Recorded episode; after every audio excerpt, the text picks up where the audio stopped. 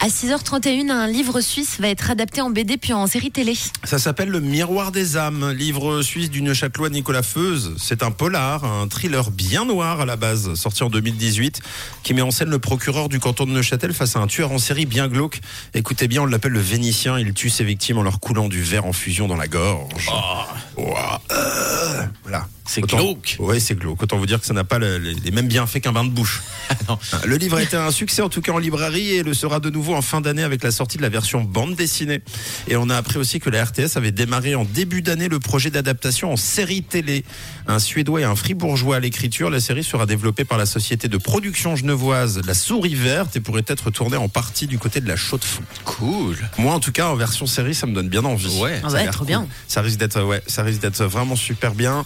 En si vous ne connaissez pas, vous pouvez le découvrir en librairie. Ça s'appelle Le Miroir des Hommes.